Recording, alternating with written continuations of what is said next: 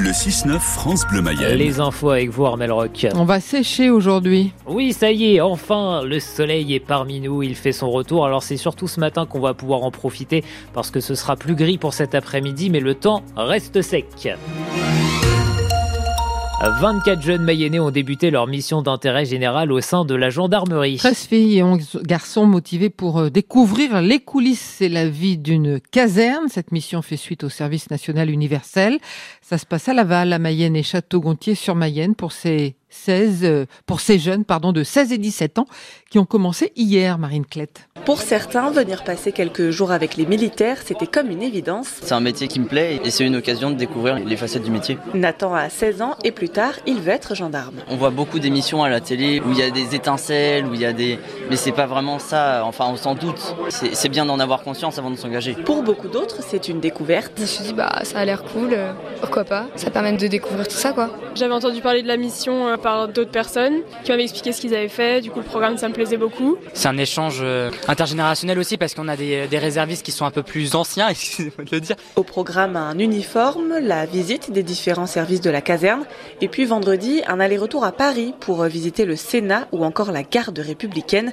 Le programme Enchante Tamara, elle est en première. Je voudrais intégrer la garde républicaine. En gros, j'étais euh, sur une plage et j'ai vu les gendarmes à cheval euh, se promener et du coup, ça m'a donné envie de faire ça. Et puis, c'est même toute la famille qui en profite. Nathalie, la maman, est infirmière. Moi, je découvre en même temps toutes ces personnes qui gravitent autour et dont je n'avais pas notion ni connaissance. Je découvre en effet tout ce qui se passe. Fin avril, les jeunes vont aussi accompagner les forces de l'ordre sur le terrain avec l'opération Tranquillité Vacances pour informer les habitants.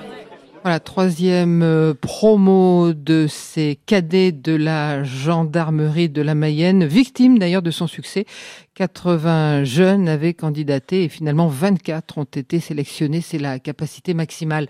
Enquête sur la déontologie des policiers et des gendarmes. Selon une étude dévoilée aujourd'hui par la défenseur des droits, plus de la moitié considèrent que mener à bien leur mission est prioritaire sur le respect de la loi. Vision répressive du métier confirmée par le fait que seul un gendarme sur trois et moins d'un policier sur quatre pense que l'on peut faire confiance aux citoyens pour se comporter comme il faut. Près de la moitié d'entre eux s'estiment malgré tout insuffisamment formés en matière de droits des citoyens et de déontologie. Au Salon de l'Agriculture, visite aujourd'hui du Premier ministre. Gabriel Attal est sur place depuis 7 heures. De son côté, le ministre de l'économie réunit à Bercy les banques, les assurances, ainsi que la MSA pour discuter des plans de trésorerie des agriculteurs. Bruno Le Maire leur demande de, jouer le jeu pour aider financièrement les exploitations les plus en difficulté. À partir du 1er juillet, l'État se portera garant des prêts à hauteur de 2 milliards d'euros. CNews présente ses excuses après une nouvelle polémique. La chaîne régulièrement accusée de fausses informations, elle a diffusé dimanche une infographie présentant l'avortement comme la première cause de mortalité dans le monde. La séquence a दर्शक के polémique à la veille de la reprise des débats au Sénat sur la constitutionnalisation de l'IVG.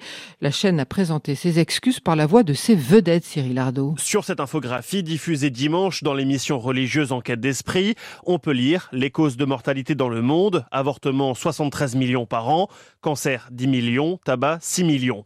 Hier, la présentatrice Laurence Ferrari est revenue sur cette séquence au début de son émission. Elle a présenté ses excuses aux téléspectateurs et à toutes les femmes. L'ex journaliste de TF1 parle de données incomparables et dit espérer à titre personnel que l'IVG sera inscrit dans la Constitution. Sur X, c'est un autre visage de la chaîne, Sonia Mabrouk, qui appelle à garantir et à sanctuariser le droit à l'avortement quand les dirigeants de CNews évoquent un passage supprimé au montage qui n'aurait jamais dû être diffusé.